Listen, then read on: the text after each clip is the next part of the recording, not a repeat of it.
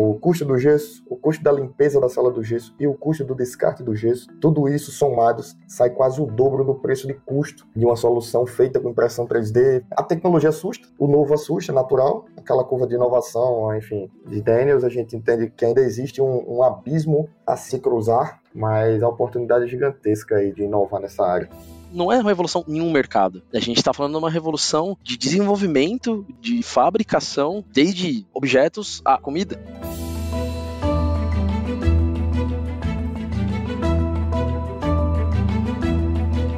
Olá, mentes inquietas e curiosas do século XXI. Este é o The Shift, o seu podcast sobre inovação disruptiva. Eu sou a Cristina Deluca. E eu sou a Silvia Bassi. A gente está aqui para falar sobre disrupção, porque afinal de contas, a ruptura é a única constante do século XXI e continua em 2022, certo, Cristiano De Luca? É isso aí. E aí, qual é o assunto de hoje? Ah, o assunto de hoje é para começar o ano bem, é, digamos assim, tridimensional. tá certo. É, vamos lá. Casas, partes e peças produzidas de acordo com, por demanda, próteses, órgãos humanos artificiais, bife e até chocolate. Pelo andar da carruagem, é possível prever que em breve vai ter uma impressora 3D ou um produto dela no seu caminho. O fato é que essa tecnologia está se tornando mais acessível. O mercado global de impressão 3D deve crescer de 19,5 bilhões em 2021 para 56,1 bilhões em 2026, segundo projeções da researchmarkets.com. O Gartner não revela números, mas estima que o Brasil, em geral, tem de 3 a 5% desse mercado mundial nos últimos anos. Um extenso ecossistema está alimentando esses números e vem acompanhando de perto a ascensão da impressão 3D para aplicações funcionais. Para falar sobre tudo isso e para mostrar que no Brasil a gente tem muita atividade 3D, a gente está recebendo hoje o Felipe Neves, que é cofundador da Fixit, uma startup muito interessante, e o Thiago Amorim, consultor de projetos industriais da Dassault Systems, responsável pelo sistema SolidWorks e pela plataforma 3D Experience. Felipe e Thiago, sejam super bem-vindos para começar este ano com o pé direito tridimensionalmente. Oi, Silvia, obrigado pelo, pelo convite, Cris, tudo bem? Uma honra estar aqui falando com vocês no primeiro programa do ano. Né? Acho que a gente tem muita coisa para falar, muita coisa boa acontecendo. E, de novo, um prazer estar aqui com vocês, com o Felipe, com todo mundo. Oi, faço das palavras do Tiagão aí, as minhas. É, é uma honra estar aqui conversando com vocês, começando esse ano que sejam de bons sinais, bons caminhos aí para todo mundo e que, e que possamos aqui, nesse papo, dar um estalo aí na mente das pessoas falando de impressão 3D. Bom, eu, eu queria começar, a gente falou aqui de, do tamanho do mercado, a gente falou da variedade, eu queria pedir é que cada um de vocês falasse um pouco né, do, do, de como está, em que situação do cenário de 3D cada um de vocês está e contasse um pouco de como vocês estão enxergando esse mercado. Pois é, a Fixit hoje ela oferece mobilizadores né, das articulações para tratar lesões, sejam elas ortopédicas, reumáticas ou neurológicas, ou até mesmo proveniente de traumas.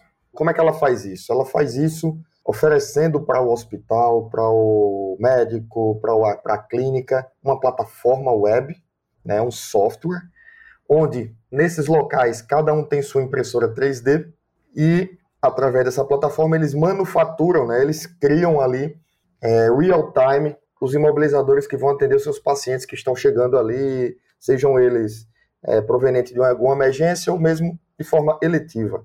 Então, foi a forma que a Fixit encontrou vocês falaram muito aí no início de disrupção, de realmente romper essa, essa cadeia, principalmente a logística, descentralizando totalmente a produção. Então, hoje nós temos mais de 105 impressoras, tem 107 impressoras aproximadamente espalhadas no Brasil todo, com exceção, infelizmente, ainda, se tiver alguém ouvindo do Amapá, que seja a pessoa a levar para lá, mas ainda não estamos no Amapá. e, é, e, enfim, estamos lá já no, no, Ministério da Saúde do Uruguai, estamos na Argentina, Paraguai, fisioterapeutas sem fronteiras na Tanzânia, Moçambique, Canadá e Suíça em fase de validação ali comercial e técnica. Então foi a forma realmente que a Fixit achou de, de, de crescer, espalhando e gerando democracia a esse acesso, né? Não ser algo de poucos e sim algo de muitos. E é o que vocês falaram, vai, vai cruzar o caminho de muita gente, alguma coisa feita por impressão 3D. Bacana. Felipe, só, só explicando, você imprime órtices, né? É, como se fossem teiazinhas. Isso, a Fixit hoje ela não, ela não imprime, ela, ela oferece toda todo o know-how né, e toda a propriedade uhum. intelectual para quem está lá na ponta, né, para a clínica, ou para o hospital, ou para o profissional. E ele tem a sua própria impressora 3D, ele, através Isso. da nossa plataforma, ele imprime, ele mesmo imprime. Mas começamos lá atrás, imprimindo, vendendo a pecinha por pecinha. Mas Legal. ainda tinha escala, né? Não dava para escalar e crescer. Quer dizer que você meio que outsourça a, a planta, né? a blueprint Exato. de cada pecinha para que a, o médico ou a clínica possa imprimir do lado de lá. Exatamente. É, ele coloca as medidas do paciente e aí depois ele imprime. É isso aí. Então vamos lá, Tiago. Você também está num, num, segmento que ajuda o pessoal a criar os é, projetos, né, que vão ser impressos em 3D, inclusive também na área médica um pouco, né? Exato, exato. Se a gente for traçar uma linha nesse processo como um todo, é, eu tô um pouco antes do Felipe, acredito. porque, porque a da Soul Systems, basicamente, nós fornecemos softwares para desenvolvimento, validação, gestão, enfim, diversos braços para desenvolvimento de produtos. Né? E falando mais especificamente da nossa brand SolidWorks, que é uma das mais conhecidas para desenvolvimento de produtos de maneira gerais, assim como Katia também é uma outra brand nossa muito conhecida, mas em SolidWorks a, a ideia é que nós possamos fornecer softwares para de fato fazer o desenvolvimento Uh, desses produtos. Ou seja, no caso do Felipe, se a gente pegar esse exemplo, onde talvez, e aí Felipe, me corrija se eu estiver errado de alguma forma, tá? Onde os médicos enviam as, as medidas do paciente, seja, enfim, do órgão ali, do, do braço, da perna, que for, uh, onde talvez o pessoal vai utilizar isso e vai precisar de um software efetivamente para fazer esse modelo em 3D que posteriormente será impresso. Então, onde que eles vão fazer esse projeto todo, esse modelo em 3D totalmente customizado? Possivelmente em uma das ferramentas da SolidWorks. Né? Então, é, é, essa, esse é o nosso papel, o papel da Soul Systems uh, nesse processo. Fornecer soluções para que pessoas brilhantes como o Felipe, como diversas outras, outras empresas, outros profissionais, possam ter a melhor tecnologia, seja para criar produtos como um avião, seja para criar uma prótese, mas sempre ali com o que tem de melhor no mercado para fazer com que essas coisas cheguem ao seu consumidor final da melhor maneira possível. Beleza. Bom, é, eu queria perguntar, Felipe, como é que você está olhando o crescimento do mercado? Porque é, imagino que você tem aí pelo menos uns dois, três anos de, de abrir a mata, né? Abrir o terreno para fazer a, a, impressão 3D ser mais conhecida nessa área onde vocês estão atuando, né? Exato, é, é um mercado que foi muito difícil, tá? é, startar, Cris, foi era um mercado que não existia, né? Realmente, como você falou, estamos ali na, na fase do garimpo, do desmatamento, né? Chega a ser quase um né, aquela estratégia. Usamos muito a estratégia do Oceano Azul. Então, a Fixit criou um mercado que hoje já movimentou só com a Fixit, né? Só com imobilizadores. Quem chama do GMV lá, mais de mais de meio milhão e era um mercado inexistente, era um mercado que ninguém comprava soluções. Já atendemos aí mais de 10 mil pacientes pela plataforma, fora os outros pacientes que não passaram na época que não tinha plataforma. Então, é, eu enxergo com muito otimismo, tendo em vista que aparece, já estão aparecendo concorrentes, é, que existe um movimento fora do país, enfim, de algumas outras startups, empresas fazendo é, imobilizadores 3D, o que a nossa contramão nesse, nesse, nessa situação é realmente o, o a forma que nós fazemos. Né? É, nós temos o, o, um pensamento muito claro, muito claro mesmo, em democratizar, em popularizar isso daí. É, o que nós observamos nos concorrentes ou em pessoas que estão entrando nesses mercados é, é, é criar algo para poucos, algo muito, é, é, muito processual, né? muito, muito complexo, e acaba que uma solução que poderia custar 200 reais vai custar 2 mil reais. Então nós estamos aí nessa do 200, simplificar para poder popularizar ou crescer ou, ou pulverizar. Isso é um ponto super importante, eu acho, Felipe. E é uma coisa que a gente está percebendo, porque tem um momento, e aí eu queria ouvir vocês dois, de que as tecnologias começam a baratear a ponto de se tornarem acessíveis. É, é disso mesmo que a gente está falando, não é só a impressora 3D que começa a ficar mais acessível, mas também são as plataformas pra, de, de produção. Né? Isso mesmo. O, as impressoras, enfim, existe já um movimento, existem impressoras bem acessíveis. É algo que realmente só a indústria utilizava lá atrás. Hoje você, é como vocês também é, é, brifaram ali no início, hoje você consegue ter uma impressora em casa, por exemplo. Eu tenho uma impressora em casa e é uma tendência termos uma impressora como item doméstico em casa, né? Como computador, hoje todo mundo tem, antes era só indústria, enfim, empresas que tinham computador, e hoje é muito fácil ter um personal computer em casa. Então vai acontecer isso com a impressão 3D, não tenho dúvida, né? Quem, quem ainda não foi é, pai ou mãe aí, os filhos vão querer ter impressora 3D, vão entrar no site lá das empresas de brinquedos, eles mesmo vão imprimir os brinquedos deles. Então, é, vai ser algo, algo, algo bem disruptivo aí nesse, nesse cenário. É bem verdade, é bem verdade isso que o Felipe está falando. E, e, a gente a gente anda também é, em paralelo com isso, porque, bom, como como SolidWorks, como da Soul Systems, nós, nós atendemos diversos mercados, né? E com o boom das startups, e startups ainda mais bem disruptivas como, como a do Felipe, a gente vê que uh, as coisas de fato estão caminhando justamente para essa questão. Você você contratar um serviço ao invés de talvez você o um item, né? Isso serve para impressora, serve para itens como como que o Felipe faz, serve também para os softwares, né? Então, por muitos e muitos anos, quando a gente falava de SolidWorks, por exemplo, era um software caro, né? Assim, para não caro como na sua no seu ramo de atuação, mas assim, era geralmente voltado para grandes empresas. Né? Então, você tem uma empresa com engenharia, com uma equipe, era esse era o nosso público-alvo, esse era o nosso grande cliente. E hoje nós temos, é, baseado na nossa plataforma de Experience, que é uma plataforma em nuvem para desenvolvimento de projetos, uh, cada vez mais a, a, adesão de startups que geralmente tem um poder inicial ali de investimento menor, onde ela prefere assinar também essas ferramentas, essas soluções para desenvolvimento de projetos, com um custo mais baixo, né, através do, do modelo SaaS, e aí sim está tornando todo esse processo cada vez mais e mais acessível. O Felipe deu exemplo, talvez, de uma criança que vai ter ali no futuro, a impressora 3D vai entrar ali no, no site e vai imprimir. Nós temos, por exemplo, uma coisa que nós chamamos SolidWorks Apps for Kids, onde basicamente a criança é feito para a criança mesmo. Uh, a criança ela consegue modelar, ela pode criar o seu próprio brinquedo e conectar com a impressora 3D através de um tablet, através de qualquer dispositivo touch, totalmente em web. Olha e assim. com base nisso a pessoa, a criança mesmo pode, isso é voltado para crianças acima de 5 anos.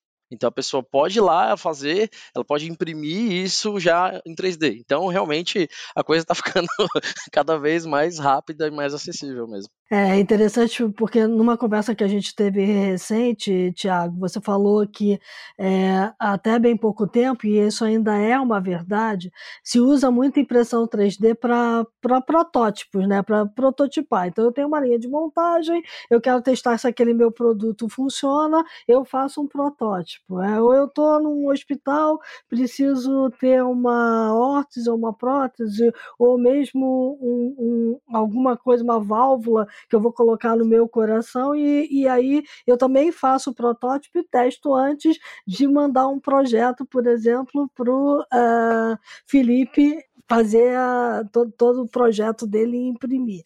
Então, assim, eu queria entender de vocês, porque me parece que o Felipe já está é, num passo adiante, né? Ele já está uhum. produzindo o produto final. E, é, como é que a gente está no Brasil hoje? A gente está caminhando cada vez mais para a gente ter o produto final impresso e não mais somente é, o, o, protótipo? Total, total, Cris. O, e assim, a gente está falando hoje de um imobilizador, né? Que se fôssemos pegar ali é, classificações da, da, da, da Anvisa, da Agência Nacional, é, é uma solução que, que é classe 1, é uma solução que, que não causa nenhum tipo de, de, de dolo ali para quem vai usar, enfim, o risco é muito pequeno e por aí vai. Mas hoje, além disso, nós temos soluções, é, um exemplo que foi muito feito aí durante a pandemia, respiradores uhum. né, para as pessoas, enfim, com auxílio né, para o sistema respiratório. A Fixit hoje ela tem é, produto final para a parte de laboratório também, além da imobilização, que é outra coisa que a gente pode falar posteriormente. Temos é, um exemplo, uma lâmina de laringoscópio, né, que é para fazer a intubação do paciente, onde se adquire hoje dois mil reais cada lâmina, né, não a nossa, mas a tradicional, e aí você consegue o produto final para colocar ali na boca do paciente para fazer a intubação, hoje com impressão 3D já finalizado isso daí. Então, o que o Thiago falou aí, animal, não estava sabendo essa novidade aí, da, da, enfim, do SolidWorks, muito legal e, e, e, a tendência, tá? Hoje, muita gente já trabalhando com produto final, mas claro, o mais popular, vamos colocar aqui, são os brinquedinhos, são os brindes, uhum. são coisas que, que, que não, um exemplo, não vai ali atender uma saúde humana, mas a Fixa já vem fazendo isso, como falei, mais de 10 mil soluções já vendidas, 10 mil pacientes, na verdade, então já é uma realidade já, tá? Bem real mesmo. Exatamente, exatamente isso. Então, é o que realmente que a gente conversou da, da, na outra vez, na crise, na outra oportunidade. Sim, a impressão 3D ela começou muito, assim, pelo menos uh, falando com os nossos clientes, falando com algumas pessoas no começo, muito para a questão de prototipagem, uma coisa, né, uma solução mais rápida ali antes de você utilizar as, os processos de manufatura convencionais, né, como usinagem, enfim, né. Uh, e agora a gente vê, sim, que cada vez mais isso está se tornando uma tendência isso já é uma realidade para todo mundo? É o que o Felipe falou, está caminhando a passos largos. Ainda não é a realidade para todo mundo, mas é algo que a gente vê que não, não, tem muito como voltar atrás, né? Então, e, e, que bom, e que bom que a gente não pode voltar atrás, porque é uma coisa que ela, ele facilita muito a, o desenvolvimento desses produtos e o desenvolvimento de soluções cada vez melhores seja para os pacientes, seja para qualquer necessidade industrial aí, porque esse tipo de ferramenta traz essa mobilidade. Então, por anos e anos a gente vê que os engenheiros, os designers, né, que têm as, as melhores ideias na sua cabeça, eles ficam muitas vezes limitados aos processos e à tecnologia existente. Então, quanto mais a gente evoluir, mais liberdade a gente vai ter para criar coisas ainda melhores. Né? Agora, Tiago, é, é, na, na, na, parte que a gente chama de manufatura aditiva, né? E aí você tem essa parte da, da 3D entra aí. É, tem várias, vários jeitos, de, vários negócios e vários modelos que vão ser impactados na medida que a impressora 3D se torna mais participante ali no, lá na ponta final, né? Por exemplo, uma retífica, por exemplo, pode ser que esteja na, na linha do pênalti, é isso? É, eu, eu não sei se isso, essas, essas outras coisas estariam na linha do pênalti. Claro que a gente sabe que a impressão 3D ela acaba, às vezes, com um, com um processo apenas, ela substitui dois, três, quatro uhum. uh, de processos de manufatura convencionais, né? Claro que ainda tem as suas particularidades, tem algumas, alguns pontos que isso precisa ser evoluído. Então, se a gente for pensar em muitos e muitos anos, e eu não sei falar quantos, talvez muita coisa seja substituído, mas talvez não que é, essas pessoas ou essas empresas elas vão, sei lá, perecer de alguma forma. Eu acho que todo esse mercado vai ter mercado para todo mundo, mas tudo isso vai ser transformado em soluções melhores, né? Eu acho que é por aí. Acho que esse é o ponto. Eu talvez tenha a linha do pênalti parece meio dramático demais. é, mas, é todo mundo para rua, né? Não, não é assim. Não, não, eu digo assim, no sentido, é, eu me expressei mal, concordo com você. É, o ponto é, se você fazia de um jeito, você pode fazer de outro jeito agora, tendo uma impressora Sim. 3D capaz de Sim. gerar uma peça final, e aí você tem que retreinar as pessoas, e é hora claro. dos, desses negócios repensarem os seus modelos, né? naquele, naquele sentido que a gente sempre fala na DGIFT, que tem que pensar o contexto inteiro, tem dezenas de, de negócios associados à manufatura que vão ter novas oportunidades de mudar, de ser mais rápidos, ser mais eficientes, é... sustentáveis. Mais sustentáveis. Exato, Então a gente está falando de um cenário diferente, né?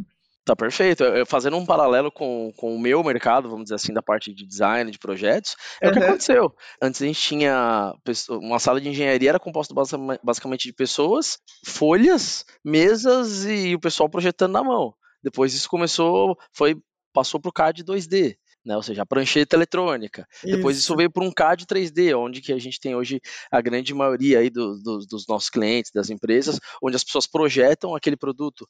Hoje nós já temos tecnologias, ainda é uma coisa que está tá começando, está se tornando cada vez mais usual. No próprio SolidWorks nós temos isso, que uhum. em vez de, por exemplo, a pessoa desenhar ou modelar aquilo do zero, a pessoa ela dá algumas características, por exemplo, ah, isso aqui, esse projeto X vai ser apoiado nesse ponto, ele vai ter um peso nesse ponto e ele não pode passar por esse ponto. E dessa forma, o próprio software faz aquele projeto e ele ajusta conforme ele necessita. Ou seja, ele não precisa partir do zero. O software traz uma melhor solução geométrica que muitas vezes só pode ser fabricada com impressão 3D. Esse é o ponto. Uhum. Porque, enfim, se torna algo meio que né, com uma geometria bem complexa, quase orgânica, né? E a pessoa faz os ajustes. Mas, assim, em todas essas transformações, uma coisa é constante, é quem? É o engenheiro. Sim. Então é, é, é, por aí, eu acho que é, é, por esse caminho a manufatura vai por aí também. É que é aquele conceito de estender a inteligência humana, né? Porque é, esse, esse, ponto que você mencionou, que a, a, possibilidade de você, usando um software, uma impressora 3D, projetar e produzir peças com, com uma arquitetura super complexa que você não conseguiria fazer é, na mão, digamos assim, abre novos horizontes para a produção de um monte de coisa, né? Abre horizonte para fazer desenhos de forma diferente, peças de formas diferentes, muito mais rápidas. Sem dúvida, sem dúvida. Felipe, no, no teu caso, é, onde que entra a, a, oportunidade? Você mencionou né, o, o, o laringoscópio, né? Mas é, eu sei que vocês também estão fazendo uma conta interessante aí de quanto gesso foi, foi economizado e quantas oportunidades aí estão sendo abertas de democratização. Você consegue quantificar as oportunidades Puxa, vamos lá, vamos, vamos tentar transformar um pouco isso em, isso em números, né? O, em relação a essa, essa questão do gesso que você comentou aí, uhum. é, pelo número de pacientes que nós atendemos, já deixou de ser utilizado 5 toneladas de gesso. Nossa! Então, isso é, isso é um número Sensacional. Nos, é, nós nos orgulhamos muito desse número. É um, é um, é um, é um alvo também né, da, da, da Fixit, não como, como o Thiago estava falando aí, não é não é aposentar ou, ou, ou, eliminar o gesso, mas sim reduzir o seu uso, até porque a gente não consegue atender 100% das lesões. Uhum. Mas as uhum. que são possíveis atender com fixed, que não seja utilizado gesso, por isso o caminho da democratização. É um mercado hoje, o mercado de imobilização movimenta 2 bi por ano, o da gente específico, né, o Dior PME movimenta 12 bi. Especificamente, né, o, o, as mobilizações movimentam só 2, mas temos aí mais de 6.700 hospitais, os quais só quatro usam Fixit, então tem um baita mercado, tem uma baita oportunidade mercadológica ainda. Uhum. E aí todo mundo, todo mundo bate muito assim, poxa, mas isso aí, quando a gente tá engraçado quando estamos nas feiras, né? Alguns médicos mais tradicionais falam, pô, isso é coisa invenção de americano, isso aí nem pensa que é empresa brasileira, sabe? Isso é invenção de americana, não, mas a empresa é daqui, é nacional e tal, tal, tal. A cara, não, tá brincando, aí começa o papo. Muito uhum. hospital pensa que é mais caro que o gesso, e eu uhum. consigo colocar na ponta do lápis o custo do gesso, o custo da limpeza da sala do gesso e o custo do descarte do gesso. Tudo isso somados sai quase o dobro do preço de custo de uma solução feita com impressão 3D, feita em plástico, tal, tal, tal. O Thiago sabe que o PLA não é algo absurdamente caro. O PLA, um quilo, é, que é o polímero que nós utilizamos, é 110 reais. E se você comprar um refil, sai por 89 reais. Você uhum. consegue fazer 14 imobilizações. Se eu pegar a mesma quantidade de gesso, eu consigo, no máximo, fazer duas imobilizações. Mesma quantidade de valores, enfim. É, a tecnologia assusta, o novo assusta, é natural. Aquela uhum. curva de inovação, enfim, de Daniels, a gente entende que, que ainda existe um, um abismo a se, a se cruzar, mas a oportunidade é gigantesca aí de, de, de inovar nessa área. Não só na saúde, mas enfim, todas as outras. Agora você falou uma coisa importante também, né? Quem já usou uma impressora jato de tinta na vida sabe que o valor da impressora não é nada perto do valor do material para poder imprimir, né? Então, assim, você, fala, você falou assim, a gente usa polímeros. Na minha conversa com o Tiago também a gente falou muito de polímeros. Tem uma revolução grande acontecendo também no material que a impressora 3D vai utilizar para fazer a peça, né? Tem, tem sim. Existe, existem caminhos, enfim, já tem uma, uma boa diversificação, né? O, o polímero que nós utilizamos é, é utilizado por duas questões, por ele se deformar em baixa temperatura, que nós precisamos disso para aplicar a peça ao paciente, e por ser biodegradável, né, em condições favoráveis para isso. Não é simplesmente botar na composteira. Essa composteira ela tem que ser exclusiva e consumir exclusivamente essa peça. Ela uhum. vira um exemplo adubo em um ano. Mas, enfim, existem, existe o PETG, existe o, o enfim, PP, cara, é, é, muito, é muito, ABS, né?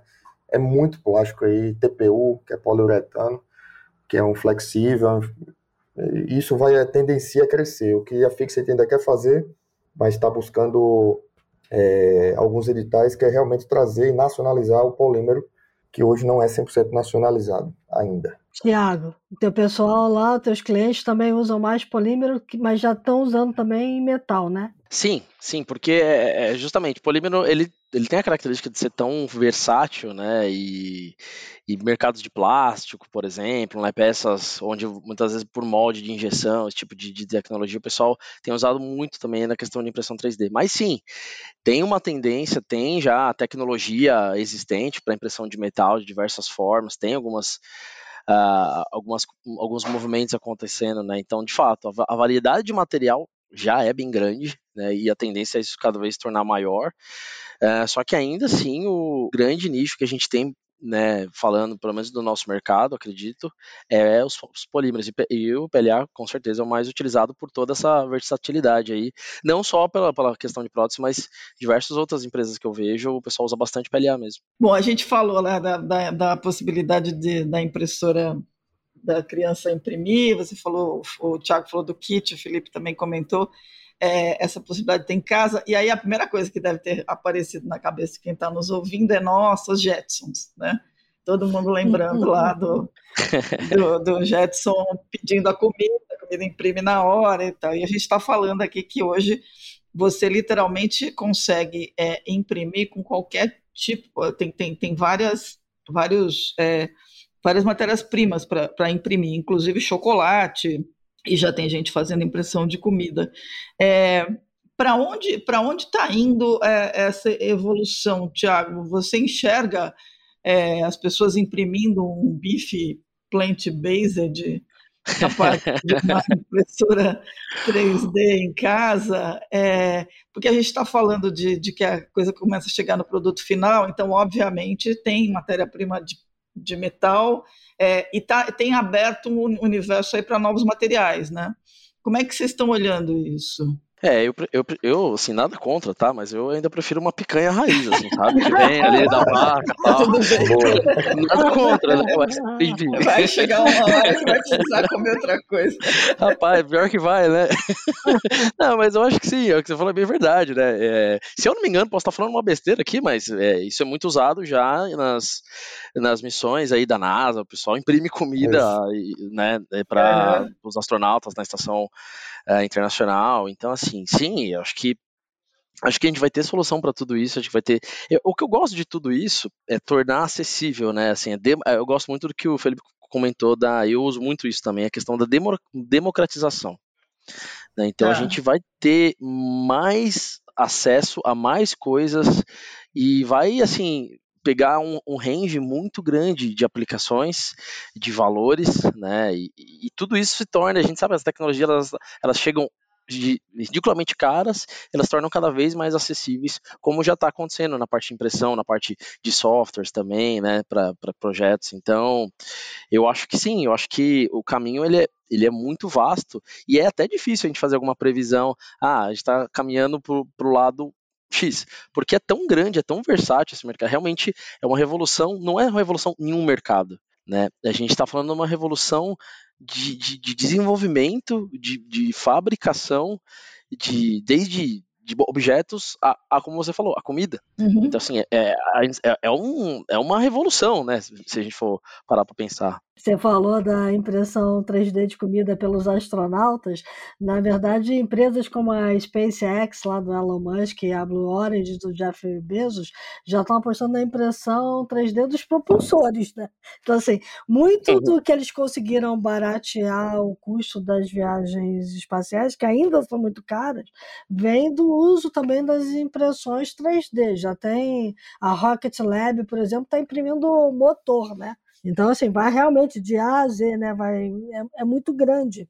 E aí eu queria fazer uma pergunta para vocês, assim, como é que vocês estão vendo o movimento maker, né? Porque a gente sabe que uhum. os makers estão usando bastante a impressão 3D e é uma forma de formar mercado também e de formar bons profissionais, né? É justamente que, o que a malha de, de impressão 3D que a gente está criando são makers, né? Então, as pessoas que nunca viram impressora 3D na vida, médicos, fisioterapeutas, terapeutas ocupacionais, o que, que a gente faz? A gente passa todo o know-how, né? Ensina os caras a usarem impressão 3D e aí eles acabam virando maker. Aí, ainda É, existem os clientes, por exemplo, tem, tem o nosso parceiro aí da, da, da impressora 3D, vez ou outra ele passa algum cliente que comprou ali 20 impressoras 3D, que nos interessa justamente por essa capacidade de descentralizar a produção, que é uma coisa que nós buscamos, e, e que isso tem aumentado justamente pela presença cada vez mais dos makers, as pessoas ali para que têm um conhecimento com impressão 3D. Então nós buscamos isso e criamos isso de uma forma constante para realmente termos é, uma malha de, de makers aí espalhados no mundo. E aí vocês falando aí da, da, da enfim, da SpaceX, hoje um dos investidores é, da Fixit tem uma malha ferro, rodoviária, na verdade, onde eles já fazem impressão 3D de algumas peças de reposição para os ônibus. Olha. Isso eles já conseguem medir é, o consumo de tanto de, de, combustível quanto o desgaste de, de, pneu, que já reduziu, e claro, o mais importante ali, o, o atendimento imediato e a redução de custo também de compra de peça e por aí vai. Então, botando nas proporções em locais e aqui do meu lado, tem, tem esses investidores aí que já fazem isso. É, a cultura maker pra gente é algo super importante, é algo que a gente apoia muito, né? É, só para citar alguns exemplos, há uns dois, três anos atrás, se eu não me engano, acho que até mais, é, a gente participou da Olimpíadas do Conhecimento, apoiando numa, numa numa etapa ali com o Senai, com algumas outras empresas, onde diversos grupos de estudantes tinham que criar quase que empresas makers para resolver algum, alguns desafios da sociedade.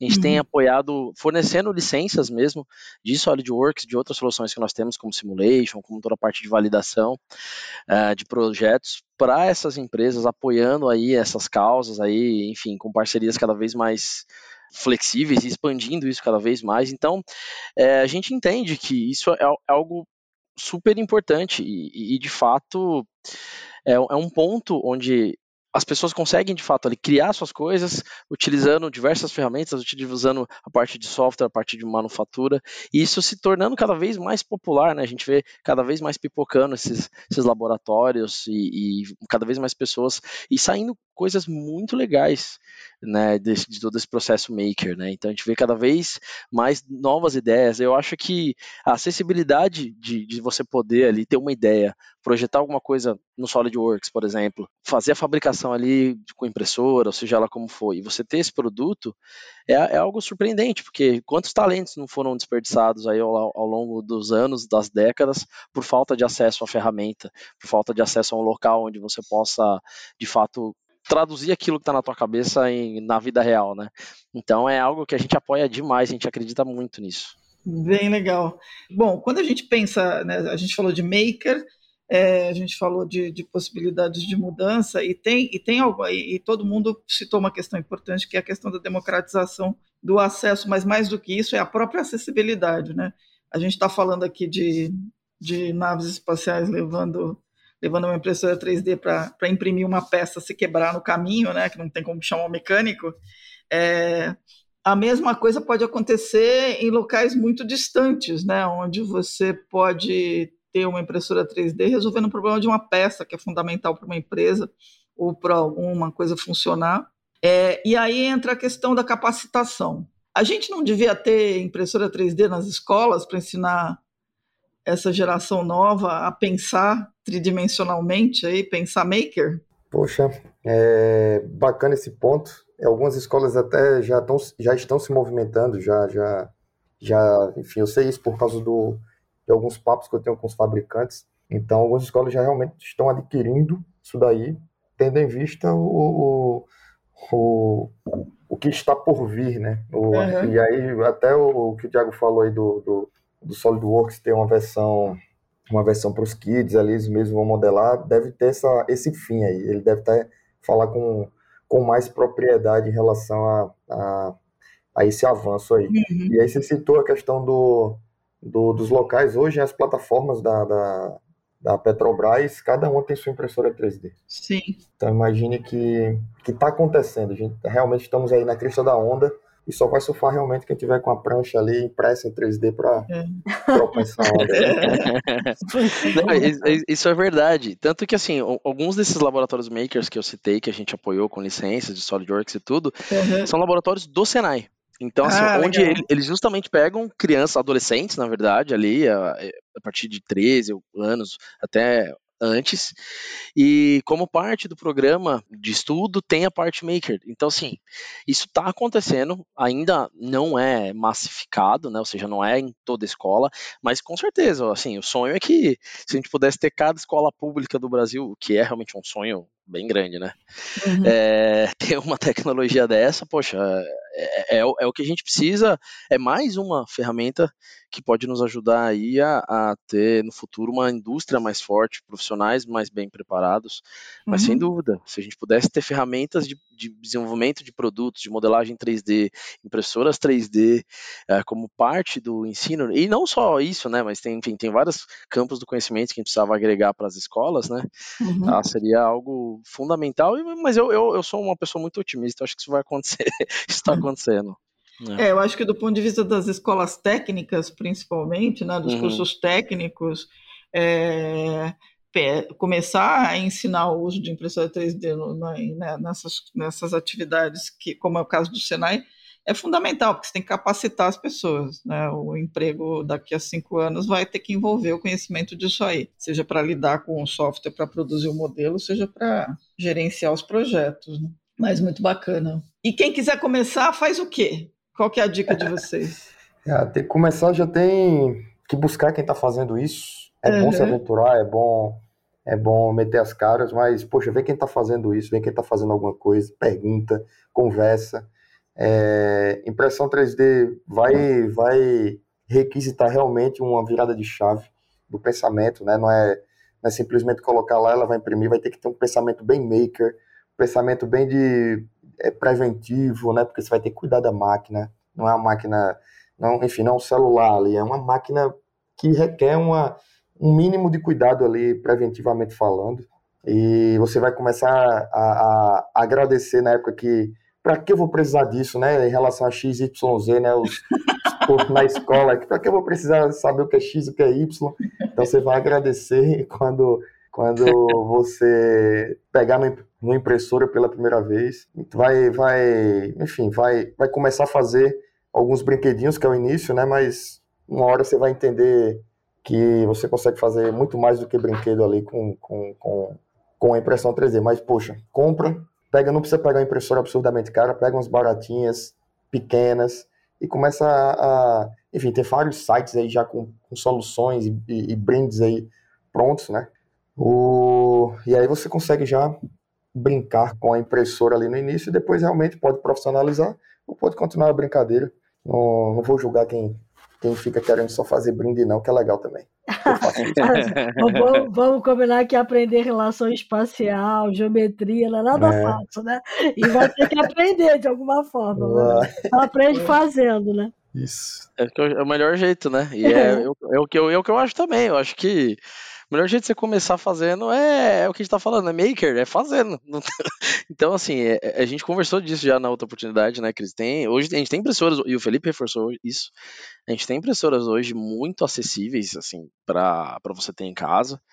Uh, é começar fazendo, é buscar uma plataforma, se você pega, por exemplo, ah, exemplo, vai para fazer os modelos que eu preciso. Você pega a nossa plataforma, a nossa, nosso portfólio 3D Experience Works, por exemplo, você pode fazer uma assinatura de três meses de diversas soluções que a gente tem em nuvem. Então, o cara, muitas vezes, é, a gente tem até um, um pacote que chama hoje SolidWorks on Cloud, que basicamente você tem uma série de soluções de modelo 3D para projetos, para projetos mais orgânicos, enfim, que você não precisa nem ter um computador super caro para fazer esse modelo. Você faz tudo em nuvem, você faz através de um browser, você faz através de um tablet, do celular, se você quiser.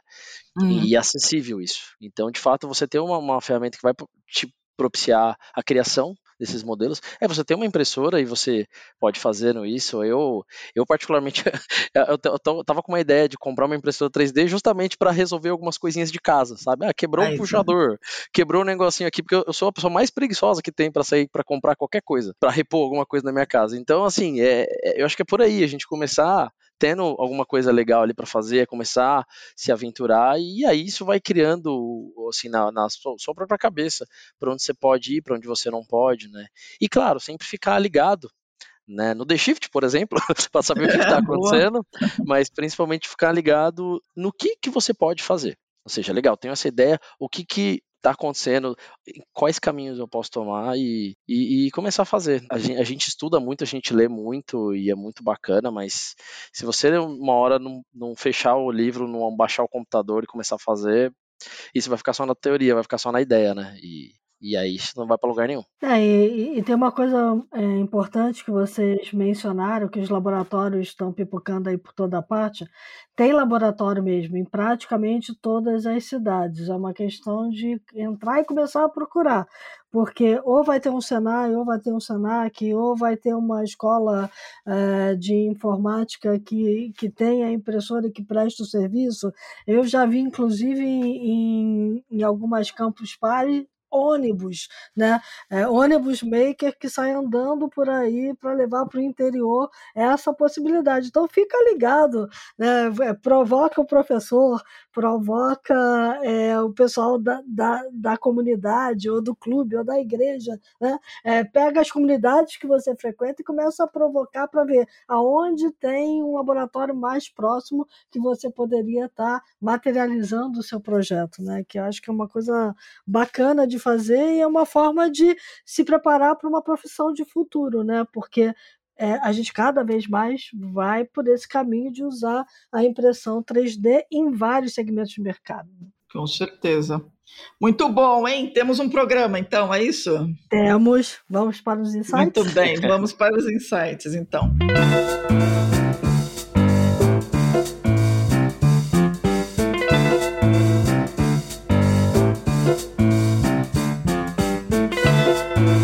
Quando tem sempre, enfim, esses finais, seja, seja podcast, seja é, um bate-papo, uma palestra, seja o que for, eu gosto muito de, de indicar o que me modificou, o que me impulsionou, o que me orientou, enfim, como, como empreendedor, né?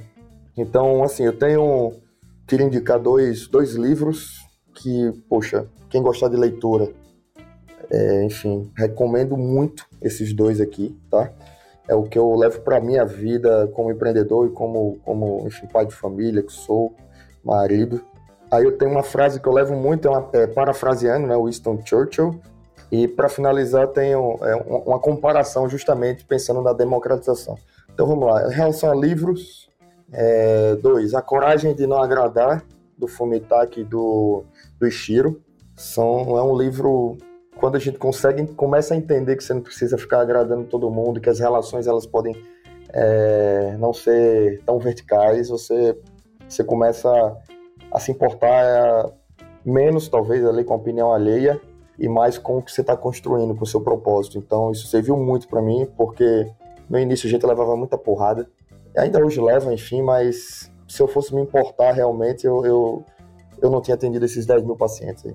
E, e o outro que eu levo para minha vida real também é Negocie como se sua vida dependesse disso, do Chris Voss. Uhum. É um, enfim, é. Enfim, eu não gosto de dar spoiler, mas, poxa, é, é relato de, enfim, daquelas pessoas que fazem correlação né, com, com o nosso mundo aí corporativo, aquela, aqueles caras que estão negociando com, com o sequestrador, enfim, de um banco, por exemplo, e tá com um refém ali, tal, tal, tal.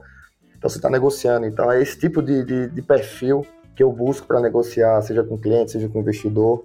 E é isso. E parafraseando Winston Churchill, é, o empreendedor ele, ele cruza uma espécie de inferno, tá? Eu não queria, não queria correlacionar, mas é, é muito isso. É, você está ali passando no meio de um, de um incêndio, de uma, de uma mata queimando ali. E, e o propósito que está sendo criado faz com que você congele por dentro e continue atravessando, né? O Winston Churchill falava muito isso. Se, tá, se você está cruzando o inferno, continue atravessando. Então, o empreendedor ele só continua e ele só vai até lá porque o propósito é, faz aquele inferno, aquela, aquele, aquele fogo ali se tornar irrelevante, mas ao mesmo tempo esse fogo ele, ele forja você ali nos seus princípios, nas suas, nas suas batalhas. E, e eu levo muito isso também, esse pensamento aí, que empreendedor não é jogar tênis de mesa, ficar tomando Red Bull, piscina de bolinha, escorregador. Não tem nada a ver com isso, é muito, é muito além disso. E aí, para finalizar, questão do, da democratização. Muita gente nunca ouviu essa, essa anedota, por isso que eu gosto de falar. Que, pô, por que vocês fazem assim, né? Por que vocês querem democratizar? É muito daquela historinha lá da, da caneta da NASA. Você já ouviu falar disso aí, não? Eu não. Não? Caneta, não. Não. Imagine que você, para escrever no espaço, você precisa de gra gravidade. Lá não tem, né? Uhum. Uma caneta, ela ela só, só risca ali na folhinha porque a gravidade faz com que a tinta escorra. Desse. É, e aí a NASA, enfim, batalhando para desenvolver uma caneta antigravidade para os astronautas tomarem, tomarem nota lá, enfim, do que foi acontecendo, eles dando o checklist lá, enfim. E aí desenvolveram a caneta lá, custou um milhão de dólares na época. E, e aí eles se gabando, né? Pô, a gente conseguiu construir uma caneta antigravidade e tal, tal, tal. Gravidade zero ela escreve e foram chacoteados os russos, né? Perguntando como é que vocês tomam nota lá no espaço se vocês não têm essa caneta. Aí os russos falaram, cara, falaram vodka várias vezes, né? Mas finalizaram dizendo, utilizamos um lápis para tomar, tomar nota. Então a simplicidade gera gera democracia, gera acessibilidade, é assim que a gente pensa. É isso aí. Muito bom. Muito bom. Bom, eu queria, acho que o timing é bom, né? É, agora, eu, eu, vou. O Felipe já fez as indicações ótimas de livro aqui. Eu não vou indicar mais livro, não, para o pessoal poder ler os do Felipe. Mas, mas eu queria indicar, até pelo timing, agora em fevereiro, a partir do dia 7 de fevereiro, nós vamos ter um evento que é o 3D Experience World. Esse evento, basicamente, ele é o maior evento do mundo da comunidade CAD 3D. Ele acontece todo ano nos Estados Unidos, né? Esse ano vai ser em Atlanta, só que esse ano, é, especificamente, ele vai ter a versão, ele vai ser um evento híbrido. Então ele vai ter as pessoas que vão para lá e ele vai ter a parte online dele, a parte virtual, que é de graça. Então qualquer pessoa pode procurar a 3D Experience World 2022. A pessoa pode se inscrever. Lá você vai ter acesso a palestras sobre, não só sobre o SolidWorks, sobre a Dassault Systems, mas sobre o mercado de engenharia, de tecnologia. Tem diversos fornecedores de soluções lá na nossa parte de parceiros, como é, provedores, né, é, fornecedores de impressão 3D, de equipamentos de realidade virtual, de, enfim, de todos os braços aí para para a manufatura, para as indústrias de uma maneira geral, né? mas principalmente com as maiores tendências e as principais tecnologias que estão vindo, não só para o ano que vem, mas para os próximos anos, quando a gente fala de desenvolvimento de produtos. Então, assim, essa é a minha dica, é de graça, você se inscreve, você vai poder assistir, são três dias de evento, dia 7, 8 e 9 de fevereiro, e é uma excelente oportunidade de saber o, o que está acontecendo e, e, ouvir de outras pessoas. E tem diversas palestras acontecendo também. Então, realmente é, um, é uma oportunidade super boa. É, é, algo, enfim, é uma vez por ano tem esse evento. Esse evento, presencialmente, ele, por ano tem umas 6, 7 mil pessoas lá no evento mais umas 20 e tantas, eu nem sei quantas mil pessoas online conectadas. Ano passado foi o primeiro evento híbrido que nós tivemos e então a gente vai manter agora em 2022. Então é uma excelente oportunidade para as pessoas acessarem e, enfim, expandir seus conhecimentos também. Muito bom. Muito bom. Essa dica é boa. Ok, bom, acompanhando a, a, ideia do Felipe da, do lápis, né, que é tudo tem que inventar, tem que ser simples. É, eu tinha separado um, um livro, porque é, que é um livro bem bacana que eu, eu descobri, eu não conhecia e vou querer ler. Todo mundo aqui conhece provavelmente o Mythbusters, né? Aquele programa daqueles dois malucos que, que fazem as coisas mais absurdas no laboratório deles para desvendar mitos urbanos e tal, lendas urbanas. É, o Adam Savage, que é um dos Mythbusters, escreveu um livro chamado Savage, é, é, Every Tool is a Hammer. Life is What You Make It. É um livro meio de memórias, meio de histórias dele, de, de, de coisas que eles fizeram no laboratório.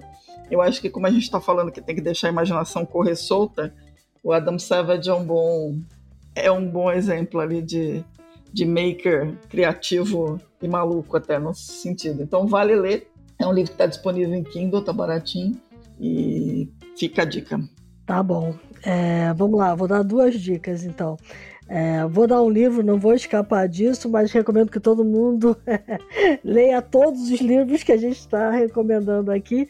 É um livro de 2013, mas ele ainda é muito atual. E como a gente falou muito aqui sobre a questão da cultura maker, ele foi escrito por uma das maiores. É, é, acho que é um dos maiores nomes da cultura maker aqui no Brasil, que é a Heloísa Neves. É, o livro é o Fab Lab, a vanguarda da nova revolução industrial.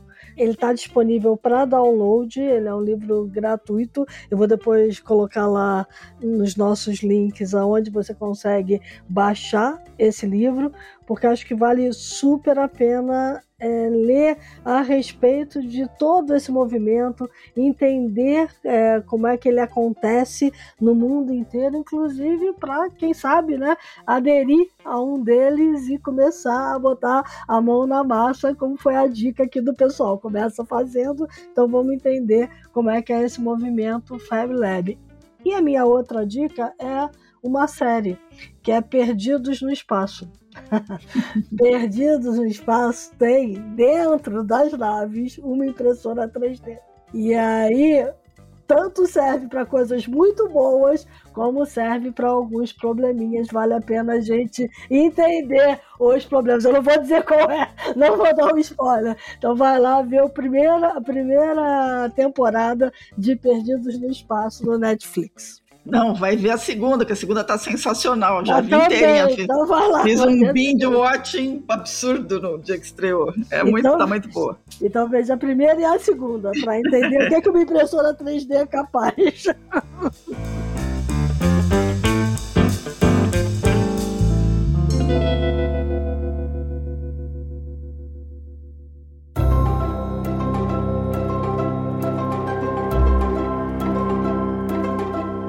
Com isso, estamos encerrando o primeiro programa de 2022. Eu queria agradecer demais ao Tiago e ao Felipe por participarem aqui com a gente. Gente, obrigada, obrigada por terem trazido tanto insight bom para um começo de ano que seja o mais criativo possível. Ah, eu que agradeço. Obrigado, Silvia. Obrigado, Cris, pelo convite mais uma vez. Sempre bom estar falando com vocês aqui, com esses assuntos super, super legais, né? A gente vive tanto isso, trabalha tanto isso e poder compartilhar, poder falar um pouco de maneira bacana, de maneira descontraída, é sempre, sempre bom. Obrigado pelo convite aí. Ansioso para os próximos episódios.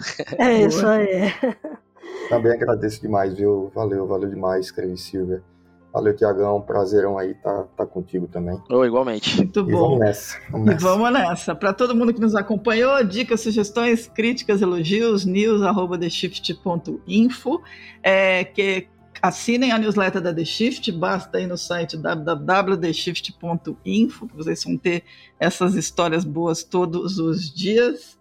É, gostaram do episódio? Deem like, ponham as estrelinhas no seu player favorito. Assinem o canal para vocês poderem receber alertas sobre os novos episódios. E até a próxima, pessoal. Um feliz, maravilhoso 2022 para todo mundo. Que seja um ano maravilhoso. Lembre-se que enquanto a gente conversou aqui, o mundo lá fora mudou um tantão. Como a gente tem falado, a gente precisa fazer parte da mudança do mundo e uma das formas de fazer parte é ser criativo e colocar a mão na massa. Então, vamos lá, galera. Vamos olhar mais para esse mundo 3D em todos os sentidos, né? Até já, pessoal. É isso aí. Valeu, gente. Até mais.